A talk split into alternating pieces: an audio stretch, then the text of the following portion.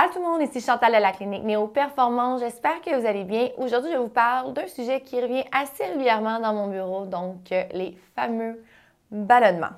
Donc, on écoute ça.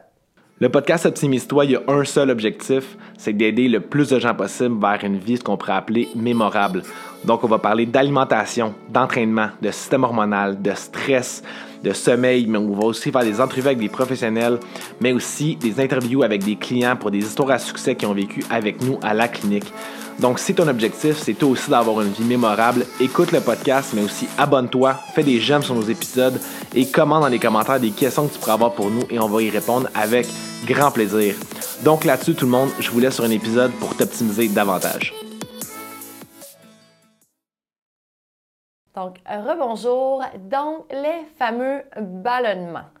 Qu'est-ce que c'est? Pourquoi plusieurs personnes en souffrent, certaines plus d'autres? Donc, tout d'abord, il faut savoir qu'un ballonnement, c'est en fait une distanciation abdominale. Donc, ça peut être causé par vraiment plusieurs choses. Ça peut gêner, dépendamment de l'ampleur que le ballonnement va prendre aussi. Ça peut être seulement une distanciation abdominale, mais ça peut aussi venir avec des effets désagréables, une espèce d'effet de, fermentation, de, sentir que ça bouge un, peu, qu'il y a des bulles à l'intérieur euh, du système digestif. Donc, bien sûr, ça peut être causé par beaucoup de choses, mais je vous donne principalement les neuf causes pourquoi ça peut être possible. Donc, premièrement, la première chose à faire pour éviter de souffrir de ballonnement, c'est d'éviter la constipation. Donc, éviter la constipation, ça peut sembler facile à dire, mais pas toujours euh, facile à faire. Donc, il faut savoir que pour éviter la constipation, c'est bien important, premièrement, d'avoir un bon mode de vie sain, donc avec assez de bonnes fibres, une activité physique assez régulière et aussi de boire assez d'eau. Par rapport aux fibres, on va parler d'au moins 25 grammes de fibres par jour pour les femmes et 38 grammes pour les hommes. Donc, important d'avoir un bon apport en bonnes céréales et bonnes fibres. Et là, à première vue, les gens peuvent dire oui, j'en consomme des fibres, mais ne se tournent pas nécessairement vers les bonnes on exclut tout ce qui est farine blanchie. Donc, euh, vraiment, ça, ça va être plus un sucre euh, direct, donc n'aura vraiment pas le même effet. Par rapport à la consommation d'eau, dépendamment de votre mode de vie aussi, de votre activité, des choses comme ça, ça va varier d'une personne à l'autre, mais essayez pas mal tout le monde d'avoir un minimum de 2 litres d'eau par jour. Quand je parle d'activité physique, bon, bien sûr, c'est pas tout le monde qui a envie ou qui ont le goût de faire euh, trois ou quatre jours d'activité intense. Et là, je ne vous parle pas de faire un sport ou aller à la salle de gym nécessairement. Je vous parle juste d'être le plus actif possible, donc de ne pas être totalement sédentaire. Mon deuxième point pour éviter les ballonnements, eh bien, c'est un point que je parle quand même assez régulièrement si vous êtes habitué de m'écouter. Donc, les fameux inflammatoires et ou allergènes. Donc, essayez de les éliminer.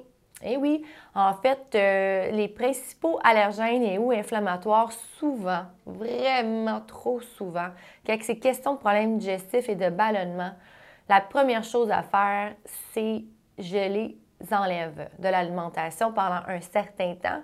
Je vous dirais qu'un 80% du temps, le problème est réglé.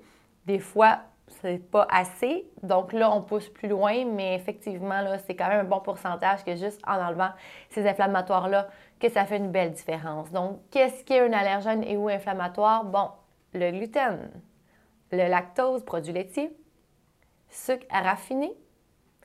Parfois, on peut parler aussi de soya, mais vraiment, les trois principaux qui reviennent plus souvent, gluten, lactose et sucre raffiné. Donc, pourquoi ces groupes d'aliments-là ont autant un gros impact? Bien, en fait, c'est que tout simplement qu'ils sont trop transformés. Donc, ce n'est pas un aliment à proprement conçu. C'est des choses qu'on va rajouter énormément euh, d'ingrédients, qui va avoir euh, des pesticides, euh, des, des, OGM, etc., etc. Donc, nécessairement, lorsqu'on l'ingère, notre système immunitaire ne le reconnaît pas. Donc, ce qui fait en sorte que ça va former des espèces de colles gluantes et ou des réactions chimiques qui peuvent amener aussi une inflammation, puis que ça peut coller à différents points. Que le lactose va créer une espèce de mucus collant et qu'exemple, il colle ici à nos intestins, mais nécessairement les autres nourritures qu'on va ingérer vont aussi rester ici, donc ce qui va faire en sorte qu'on va créer une distanciation et ou des, des ballonnements, des gaz de fermentation. Donc, euh, vous me voyez un petit peu venir avec ce petit schéma-là. C'est vraiment ça qui va rentrer en cause parce que ça obstrue votre système digestif. Troisième point, bien, mangez pas trop vite. Donc, c'est vraiment un point qui a l'air si simple, mais parfois si difficile, surtout dans le monde que l'on vit. On a tendance à manger toujours sur un coin de bureau, manger super rapidement parce qu'on a autre chose à faire, de ne pas manger en pleine conscience, donc en travaillant. Donc, on laisse passer beaucoup d'air, soit, et où on mange juste trop vite, ce qui fait en sorte que, bien, nécessairement, notre nourriture n'est pas assez mastiquée. Donc, peut-être pas assez masqué, ce qui va faire en sorte que, bien, premièrement, on ne reçoit pas tous les nutriments, les vitamines qui proviennent de ça, mais aussi, bien, la digestion va se faire beaucoup plus difficilement étant donné que la déglutition va être ralentie, euh, ce qui va conduire à des ballonnements encore. Donc, euh, à faire, bien, premièrement, prenez le temps de manger. Prenez le temps de déposer votre fourchette entre chaque bouchée s'il le faut. Euh, parfois, ça m'est même déjà arrivé de dire à des clients de calculer, calculer le nombre de bouchées de mastication euh, par bouchée, en fait. Donc, euh, ça peut avoir l'air niaiseux, mais ça porte à prendre conscience un petit peu que parfois on mange trop vite. Donc, clairement, notre digestion ne se fait pas très bien. Puis, tu sais, l'autre avantage aussi à prendre plus de temps de bien mastiquer, bien clairement, on en a déjà parlé, on a euh, l'hormone de la gréline qui nous dit qu'on a assez mangé, qui prend au moins un bon 20-30 minutes à venir à chaque repas. Donc, nécessairement, si on mange très vite, la gréline n'aura pas le temps de se faire et donc notre cerveau ne recevra pas le message qu'on a trop mangé. Donc, ce qui va nous porter à manger parfois trop. Donc, ce qui dit... Euh, un gros lot de nourriture dans notre système digestif qui peut rentrer ici et rester pris, donc encore là, qui va causer des ballonnements. Quatrième point, ben n'abusez pas des boissons gazeuses et ou eau gazeuse. Oui, parfois, exemple un eau gazeuse, exemple un Perrier, ça peut être intéressant pour la digestion, mais il faut savoir que en prendre trop, ben, c'est sûr que ces boissons-là ont du gaz à l'intérieur, donc ça peut aussi causer du gaz dans votre système digestif. Donc, à faire attention. Si vous avez tendance à aimer ces boissons-là, je vous dirais de ne pas les prendre nécessairement au repas, peut-être juste euh, en journée à d'autres moments, mais pas nécessairement aux alentours des repas, surtout si vous avez euh, tendance à faire des ballonnements. Cinquième point, ne pas abuser de la gomme. Donc, euh, tu sais, le chewing gum, donc vraiment à chaque fois qu'on va le mâcher, ça peut induire de l'air qui va rentrer dans nos conduits, donc plus d'air qui peut causer aussi de la distanciation et donc des ballonnements. Le sixième point, méfiez-vous des produits transformés.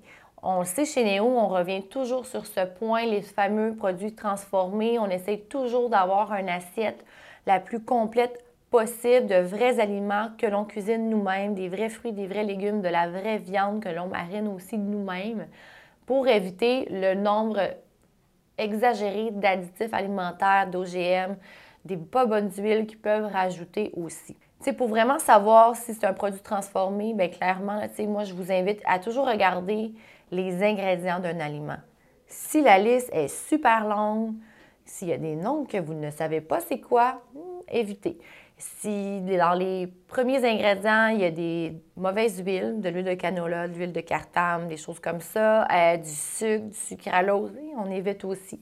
Puis l'autre point sur ces aliments-là, bien en fait, c'est souvent pour pouvoir les garder plus longtemps, ils rajoutent un nombre extravagant de sodium, donc de sel, de mauvais sel, ce qui appauvrit le reste des nutriments que vous ingérez dans votre journée, puis qui va avoir tendance à augmenter votre rétention d'eau, donc aussi peut avoir un effet euh, sur les ballonnements et vous vous sentir juste tout simplement plus inflammé. Septième point, bien, d'y aller quand même mollo avec les ingrédients qui contiennent euh, de l'acide phytique, euh, donc euh, les noix, les légumineuses. C'est vraiment des, aliments qui sont super nutritifs, qu'on aime, mais qui peuvent être parfois difficiles à digérer. Donc vraiment, moi, je vous conseillerais que si vous avez tendance à consommer ce genre d'aliments-là, bien, premièrement, les acheter en vrac toujours dans sa forme propre, donc non salée, non en canne. On les fait cuire nous-mêmes. Là, je parle plus pour les légumineuses, mais avant la cuisson, on les fait tremper un bon 24 heures et ensuite on, rince bien. Donc, ça va enlever l'acide phytique qui peuvent être difficiles à la digestion. Par rapport aux noix, aussi niaiseux que ça peut paraître, on les fait aussi euh, tremper. Donc, moi, je vais les faire tremper souvent. Là, je vais préparer mes noix du lendemain, je vais les faire tremper la veille. Donc, aussi, ça va enlever l'acide phytique, ça va être plus difficile. Puis là, vous me dites, ben non, je fais pas ça, puis j'ai pas de problème. Ça se peut aussi, mais les, personnes qui ont tendance à être, beaucoup plus fragiles, c'est vraiment un conseil que j'utilise et qui marche super bien. Aussi, pour à ces aliments-là, peut-être que de distancer un peu la prise des aliments, parce que c'est sûr que peut-être qu'une journée dans la semaine que vous mangez des légumineuses, ça peut passer, mais si vous faites un gros plat de chili, vous mangez ça toute la semaine, ça va peut-être euh, fermenter ou bombarder un petit peu euh, au niveau de vos intestins. Huitième conseil, si vous avez tendance à vous sentir quand même plein, vous sentir toujours ballonné après un repas, bien, je vous inviterais peut-être à revoir la manière que vous euh, construisez votre, euh, vos repas de la journée.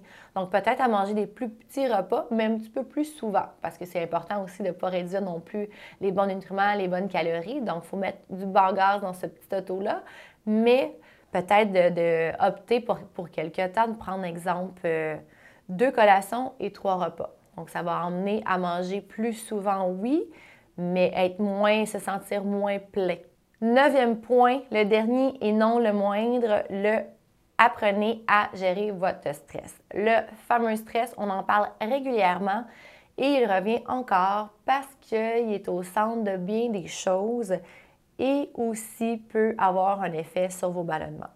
Donc, il faut savoir que si on était une personne qui est toujours sur le go-go-go, qui mange sur le coin d'une table, c'est plusieurs petites choses comme ça, mais aussi parce que quelqu'un qui a toujours le cortisol un petit peu dans le tapis, bien nécessairement, ça peut contrecarrer avec d'autres systèmes du corps, dont le système hormonal, le système digestif, et donc perturber la digestion. Euh, aussi des, gros, euh, des grosses doses de café qui augmentent le cortisol, ça va vraiment faire en sorte euh, de causer une espèce de stress oxydatif. Donc, on peut aussi causer des ballonnements. Donc, voilà, c'était neuf petits points super faciles à intégrer dans votre quotidien. Vous pouvez aussi voir si, si les ballonnements continuent après avoir fait toutes ces étapes. Ben, je vous inviterais peut-être à nous écrire parce que ça se peut aussi que ça soit causé par un débalancement au niveau du microbiote, des bactéries intestinales, gut, etc. Par contre, ça, c'est vraiment des choses que l'on doit voir en clinique. Euh, on va en parler plus longuement, donc euh, c'est possible. Donc, mais euh, à premier abord, tout de suite, je vous inviterai à essayer ces petits trucs. Puis s'il y a quoi que ce soit, à nous écrire au info à commercial et ça va nous faire super plaisir de vous aider.